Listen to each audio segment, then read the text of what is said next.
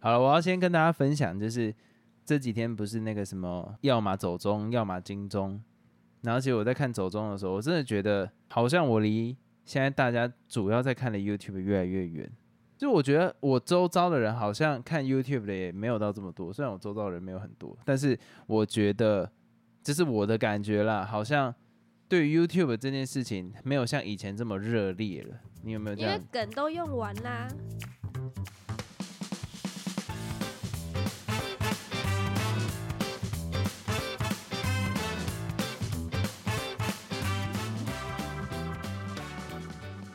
们现在要跟不跟的、啊，哦耶！幸好我们存活了，没有。我我大概懂你意思。我觉得现在的 YouTube 有点像是以前的那个呃电视台的那种感觉，因为就是那个什么话题，一开始都很多，录到后面就录不下去，就说停更了。早期不是老三台嘛，然后后来越来越多电视台，但是实际上内容的同质性都是很高的。我觉得现在 YouTube 也有像这样的概念，因为在我们最早期看，可能就是最早期就是什么蔡阿嘎啊、这群人啊、鱼鱼竿，我是没有看。我每次看到那个红石口袋，我就火就上来，然后 还有什么安啾啊，这以前以对以前是这一批的，那那个话题其实也都局限在后面，越来越多类似的东西。你教英文的就好几好几十台，那我旅就游节目也一堆，吃什么大胃王，对，是什么丁丁啊、迪西啊、小波那种，我觉得都就都差不多了。所以不知道，我现在看了就会觉得有一种感觉，像是太多选择的时候，反而你不知道要看什么了。有一点就是你因为同质性都很高，而且没有那种引爆话题性的啊，少数了，像 Toys，我觉得他有办法弄起来，蛮厉害的。可是除了 Toys 以外，我觉得其他东西能带来的那种刺激跟感官上面的感觉，就都没有这么多了。然后加上前阵子不是大家都在吵说什么那个古阿莫在讲长影片啊，好像没有人吵这件事情，对不起，就是很多人在讲那个九妹在分析说长影片已经越来越多人不看，然后就有很多创作者在说你是不是想要让新进者越来越少什么之类的，大家也在讨论这件事情。但我自己在观看来讲的体验，我不会认为是长影片没有人要看，可是我会觉得是现在的影片的吸引力好低，不是说短影片很吸引我，或是说什么我的娱乐时间可能就是一小时，那原本一小时都放在长影片，那现在变成一小时都在短影片，不看长影片，不是这个理由。单纯我觉得现在长影片的吸引力就是没有办法引起我的共鸣，所以我不认为是短影片抢走了长影片的市场。嗯因为我最近很爱看 Reels，就是 Instagram 上面的这个东西。可是，在那之前，我已经渐渐就没有在用 YouTube 了。我没有在用 YouTube 的时间，我看的东西就是其他什么 PTT 啊，或者是说一些英文的呃文章什么东西，就是连英文文章这么无聊的东西，都会让我觉得我看这个比看 YouTube 还来的有趣。那就是 YouTube 的，不管是演算法或者是创作者产出的 content，我没有共鸣了嘛？嗯，已对经吸引不到你了。对对对对对，现在顶多什么那个中指通的那个还不错，但其他我就真的没什么感觉。你知道谁是中你现在？最爱看的就是 Toys 跟馆长，我没有在看馆长哦，你这样子在这个时间点讲这个不对耶。我看我我以我一个旁观者，我现在最好有在看馆长的老师嘞，你会听他直播啊？没有，因为我想要知道他现在逻辑多那不就也是有在听？如果你要跟你看其他 YouTube 比的话，现在目前这两个大概是你最大宗会看的东西。哎、可是以前我听馆长会听得下去，我现在听馆长大概五分钟十分钟火就会上来。好，这不是重点，没有人想要听我这个心路历程。但是我觉得你这样会害我扯扯到政治，但是我觉得不要讲这一块啦。没有没有没有没有，赶快带过去。啊，赶快带过去，还不是你提的。反正我觉我我觉得现在 YouTube 的问题来自于说，有点像以前看电视一直转台，但是你转不到想要看的东西。就关掉啦。哎、其实现在电视也很难看呢、电视我从以前就觉得难看了、没有以前不知道，以前会有很多各种游戏类或是益智类，现在好像好少，或是可能它播的频率变低了。我现在常常打开电视，我就会把它关掉了。哦，讲到电视，那我就先从走中拉到金钟这一边。妈的，这一次那最大奖颁给那个叫什么综艺强集合还是什么，我不知道。最强综艺秀吧。最强哦，我阿妈很爱看。好妖，到这到底在干嘛、啊？我看的超不爽的。你你讲《原子少年》跟《大虾时代二》是不是都比较理应当拿到这个奖？啊，可是受众不同。如果你问我阿妈说，你觉得最强综艺秀跟《原子少年》，你喜欢哪个？她当然说最强综艺啊，因为秀他没看过《原子少年》，搞不好他觉得《原子少年》很棒，你没推荐给他啊。不知道哎、我看了超生气的，我心里想说在干嘛啊、而且我觉得真的很假掰，就是他们讲的话，因为这一次黄子佼没有入围嘛，炎亚纶也没有入围嘛，还有一个我不知道是谁，好像也是发生就是什么 Me Too 的案件的一个人，然后就有人问评审说，诶，是因为他们 Me Too 的这个事件导致他没有办法入围吗？还是因为他的作品不够什么不够好什么之类？然后那个评审就回说，哦，实际上。就是我们评审并不会把社会上现在发生的事件拿进去做评分，你狗屎啊！你沿路以来每一届黄子佼都入围，就今年没有入围，你跟我讲他今年表现特别烂，我就觉得不要这么伪善好不好？我就会觉得你，那你这个讲的公信力是有问题的啊、嗯，我觉得这些老一辈的媒体，就是老一辈的电视，这可不可以 real 一点呢、我光听到他那样讲，我就觉得那，然后那个最后那个大奖又颁给那什么强综艺集合还是什么，忘记最了。强综但他的名字真的很烂，就就颁给他，那我就会觉得其实就是配奖嘛。然后你前面又颁给陈汉典，那陈汉典他们今年那个什么综艺大热门吗？嗯有比前几年好特别多吗？我觉得差不多。都是一模一样，他那前面都不会得奖，今年为什么得奖？他有做出什么突破吗？值得给他吗？没有，对啊，这到底在干嘛？我我认为的可以得奖，比方说像呃，我我比较跳脱这个框架，比方说那个吴康仁去演斯卡罗的那个男生，真的妈那个光头丑成那个样子，就是绑一个辫子头，那我这我觉得那是一种突破。我还是觉得奖项必须给有突破的节目，那这时候人家就会讲说那个什么超强大集合、哦，最强综艺秀，哦，最最强综艺秀是不是有跟以前那个夏美薇，它是后面的节目嘛？还是两个节目现在都是并存的？两个节目现在是并存的。那他也没有什么突破啊，那我觉得不合理，因为我但是我一直以为是我突然想到，我不确定最强综艺秀还在不在，是不在了。不在啦，停播啦。哦，难怪，因为我妈不不，我妈我阿妈现在礼拜六看的都不是那个。你看哦，颁给一个停播的节目，我也是觉得很奇怪。就是你如果说他从综艺大集合是综艺大集合吗？变成说最强综艺秀，那我觉得名字没有，那两个是不一样的性质对。可是如果他是这个变成这个，所以今年颁给他有突破，我觉得合理。可是没有啊，你突破了，哎、看一下《大西亚时代》第一季跟第二季差多多，好不好？那个质感差多多，不能接受。而且他还有做到虚实整合，你知道吗？最后还有开放观众买票，而且是真的观众愿意买票，把票买完，就是为了看总决赛。这个在综艺的史上，就真的没有几个是能有办法做到这件事情。他有办法做到这件事，然后你不颁给他，穿小。我是不能接受这件事情，我看了我就觉得，然后再加上他前面讲黄子佼那些事件，极不影响评判，就是这一次因为他们作品，你觉得炎亚纶可以不入围吗？我老实讲，炎亚纶我觉得他也是可以入围啊，所以不知道，我觉得金钟真的公信力很差、欸，我觉得比金曲更废、欸，因为金曲其实一直以来有人对他的标准抱持着说，嗯、为什么不是哎、林俊杰或周杰伦得奖？我我我我能体我我能知道这些人在讲什么，可是金曲的讲法就是在说，你要比之之前自己在更突破，你就可以得奖。也不是说你就可以得奖，就是你得奖几率就会比较高，因为我们看到你的进步。可金钟的颁奖标准到底是什么？这个是连当初那个什么吴宗宪啦，诶，黄子佼那几个人都在靠北靠步的，因为当初有颁给黄子佼，就是那个什么，他之前有一个节目是讲音乐的，什么音乐啥小忘掉忘掉什么名字，然后吴宗宪就说，呃，这个东西收收视率这么差，颁给他，金钟的标准到底是什么？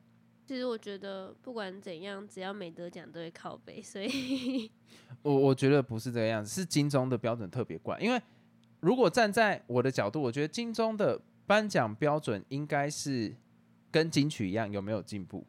不然，如果你以收视率来讲，那每一年得奖都综艺大热门了。终于玩很大吧。呃，对了，类似这样，就是就是这这几个节目一直拿，所以一定是以有没有进步，或者是他的知识有没有变得更多来做评判的标准。可是很明显就是没有嘛。对，所以我我其实我也不知道是怎样，反正我我就看了觉得蛮生气的。啊，回到走中奖，其实我觉得我这次在看他们走中奖的那个 YouTube 直播的时候，还嗯，我觉得还蛮尴尬的。怎么会这样讲？我只看了那个片段，也就是伯恩讲那一段，好像就没有其他。哦，还有你还有给我看瓜吉那个。哦，那个我等下会讲到。就是我会觉得有一种创作者自己都没有在重视这件事情的感觉。你懂我意思吗？很多都没有来，很多在致辞上面，你也会让我就是会觉得认真，这是你想讲的东西，就这样哦。他不会有让你觉得说哪一个人得奖，然后是真的很感动，是发自心底的那种感动。对耶，好像少了这一位。这一次唯一一个让我这样感觉的是 Hook，他那个时候。什么皮塔哥？我觉得现在讲这些名字好好好好尬。就皮塔哥哥打给他，然后他在台上讲说，他觉得历史是怎样。我觉得他在讲那段的时候讲的之好的，我有被感动到。但是，一样我会觉得有点可惜，是没有办法来到现场。就我会觉得，那那是为什么没办法到现场？我不想知道原因。但是如果真的这么重要。你应该要到现场，不管你是有工作，不管你是有什么样子的要求，而且如果你有工作的情况底下，我是厂商，反而会更希望你出现在这个场合，因为你是一个受奖项认可的人，我会很骄傲。我现在的一个类似，不要讲代言，就是帮我 promote 的人，他是有业界肯定的。但是我觉得今年这一届就是。怎么一堆帮忙带领的人，然后我没有必要去知道帮忙领奖人是谁啊？你讲那些感言都是死的，因为呃，我觉得怎样？因为那些人帮他念不是自己写的东西，就讲的很冷冰，你知道吗？我就觉得意义何在？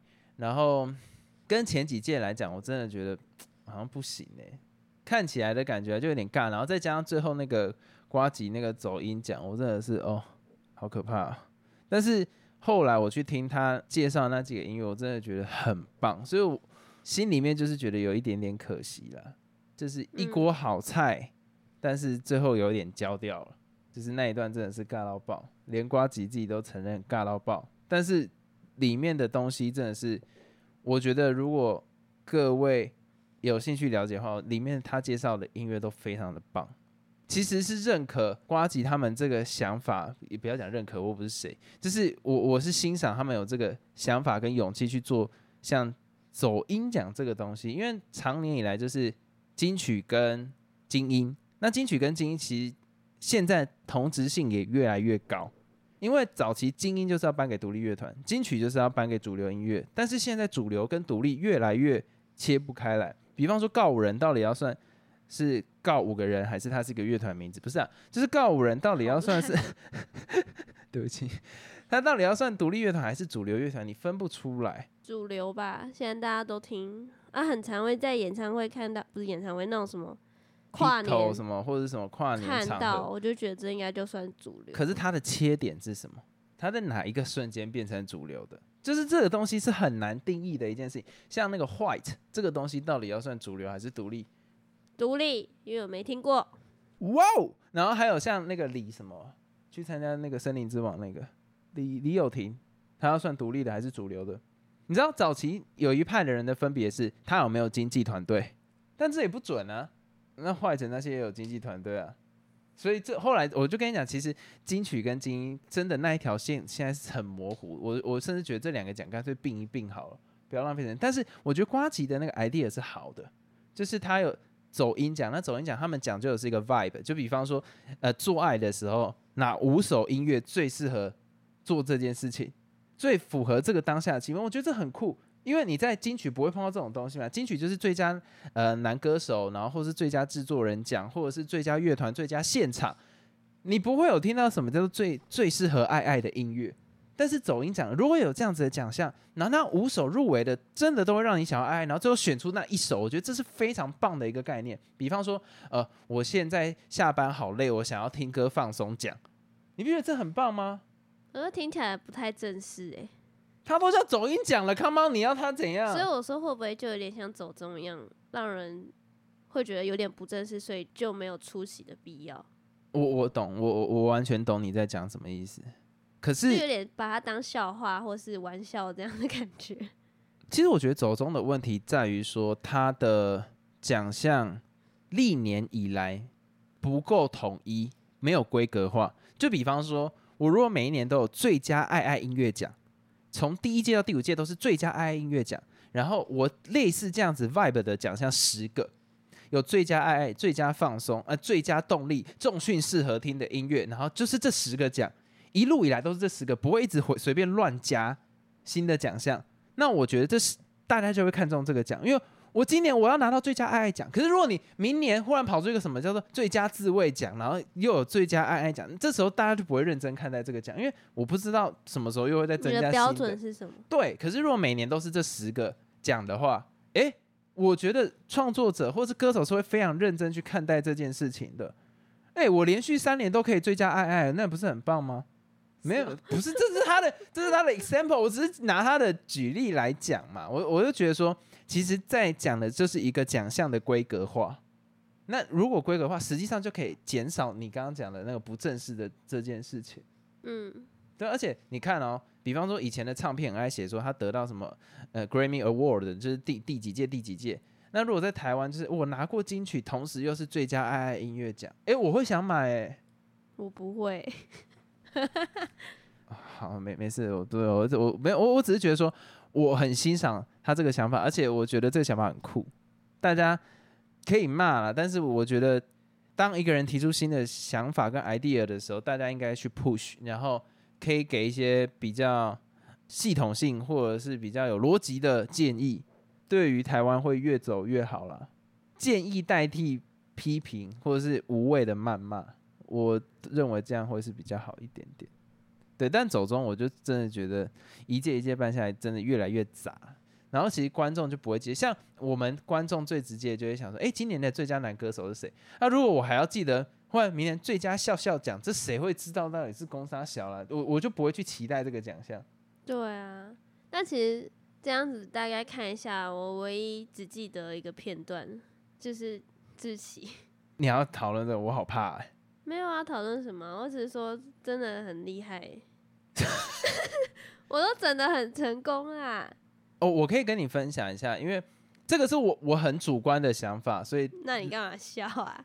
不是我我我要分享我很主观的想法，但是大家听一听就好，因为每个人的想法不太一样。但是这是我很 personal，真的很，我要先给个，所以你刚其实是没有想要聊这一部分是吗？对我完全忘掉这件事情了。但实际上这一 part 我觉得我还蛮想要他就是我一整个最印象深刻就是这个点，其他我都觉得不重要。因为我看到志奇的当下，我会想说，值得吗？我觉得很值得，我觉得他变得很好看呢、但是我后来就是在跟周遭的所有人讨论，就是说，我不知道我是有一些酸民的心态，先站在站在那个前面了。但是撇除掉酸民心态，我一直觉得大家都知道你以前长什么样子的时候，整形其实我认为没有太大的意义。不会啊，你整是整给自己开心，干嘛在意哎、你这个是眼光、啊？你这个是志奇的论点，但是如果你是整给自己开心的话，那你为什么会觉得自己丑嘞？就是因为就是因为有旁观的想法主导你，所以你才会有主观认为自己不好看呢、对他主观认为自己不好看，所以他后来又整的好看，那他自己满足就好了。主观的意见来自于旁观意见、旁观的想法的叠加嘛，就是因为有旁观，所以才会有比较，才会有你的主观想法啊。所以你这就不是为了自己而整啦，你懂我的逻逻辑？你是想要问什么？我有点不懂这一趴。好，我我讲的意思是说，我认为如果你以前出现在众人眼光前面、目光前面的时候是那个样子的时候，你未来做整形，大家对你不会有新的想法，他们脑袋还是会跳出你长相以前的样子。是这样没错，可是又看到他整完之后，就会觉得说很厉害啊。他就是换一个人，然后有自信。我我看的角度是这样，我觉得他有钱做这件事情，而且又是能达到他自己满足感，为为何不行？我我懂你你的那一派，我相信应该是占多数。啊我没有说不行，我只是觉得对我来讲感觉上意义不大，就是我还是会你想要他是一个全新，然后没有人知道他过去，你觉得这样才有意义？就是换一个人的概念，换一个新生活的感觉是吗？对，因为它有点像是一个呃重生，就比方说你那他现在也是重生啊。没有，我一看到他，我马上就会去找他旧照片，这就不是重生啦，这个就是有比较啦。因为假如说他在出现在镜头前面之前，他就已经整完了，那我觉得那很成功，因为大家永远都会记得你是这个样子。可是如果有人会愿意去找你以前，而且像志奇这几天就是有心情被影响到了嘛，因为他在那个我忘记在是 X 吗，还是在哪一个地方有发文，很多人就是在讲说，哎、你现在变好好看哦，然后志奇就回回说，就是他在回顾他从小到大一直被嘲笑啊、胖啊什么什么东西的，然后到现在他忽然被大家称赞的时候，其实他心里脑袋跳出来第一个想法是：我以前有这么糟吗？就是哦结论就是为什么你会有这想法，就是因为你以前的形象，所以会有比较值。对我来讲，这个就是痛苦。你你懂那个意思？你懂我在讲的意思吗？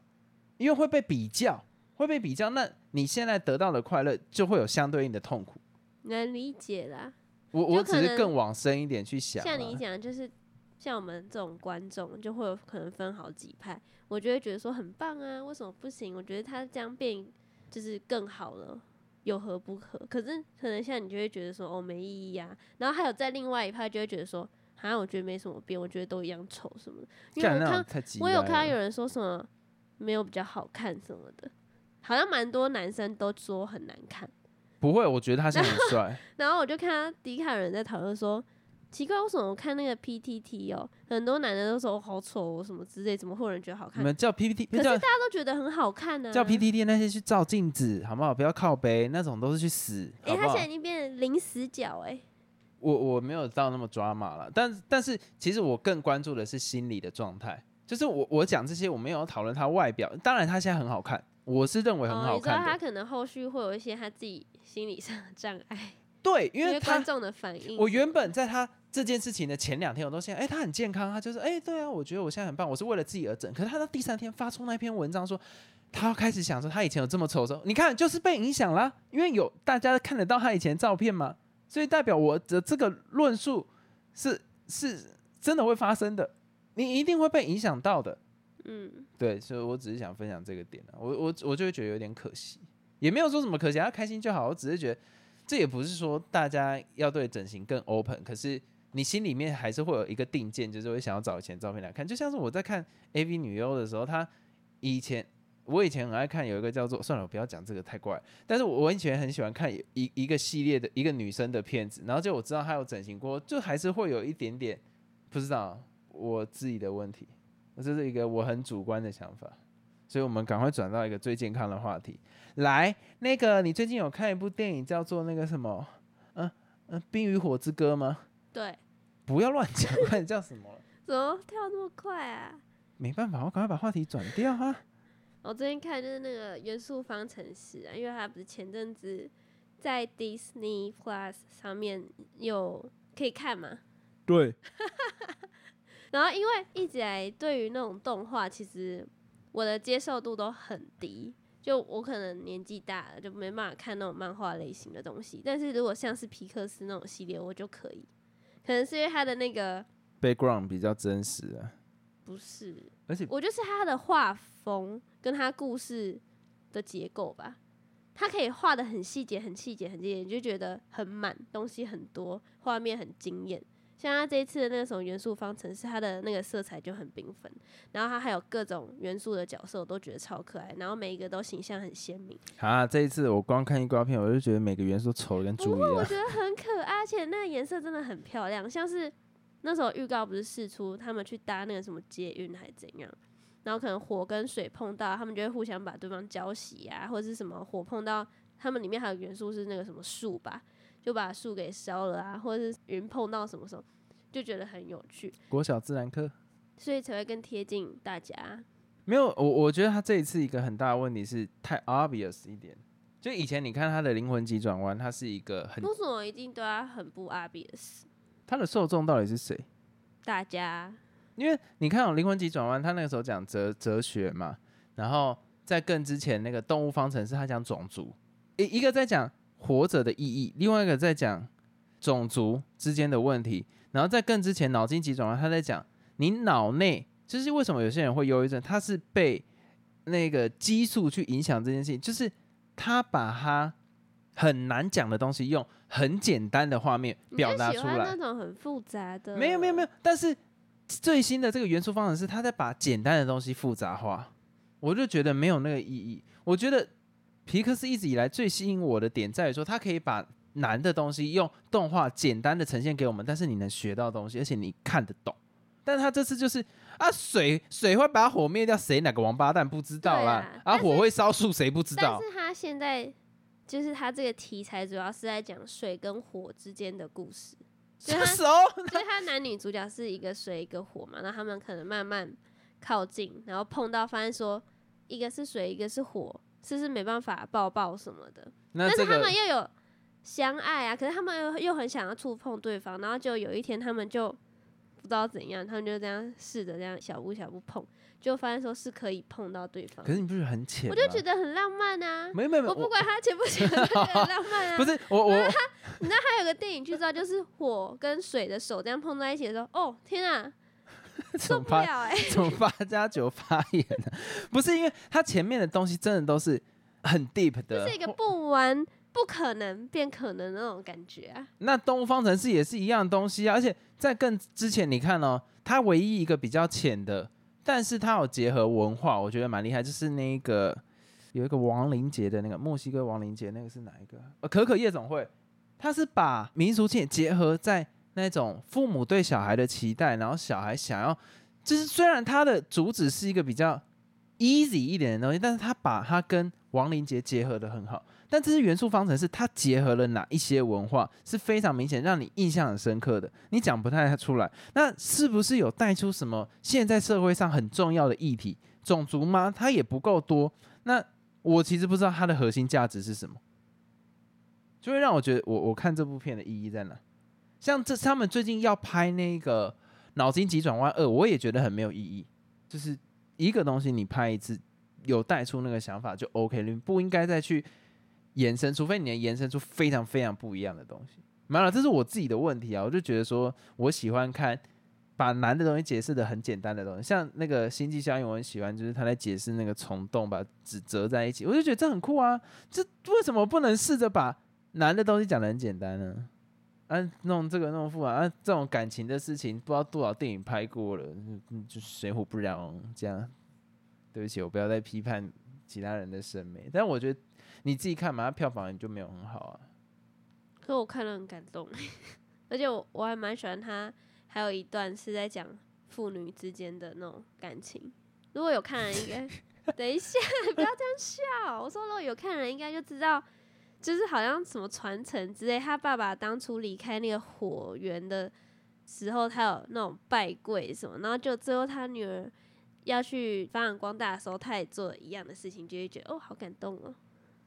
好传统，不懂啊呃，好好没，我真的不是我不是不懂，我是排斥了。对啊，啊，受众不同嘛，我就不喜欢看很复杂的东西啊。所以我很简单吗。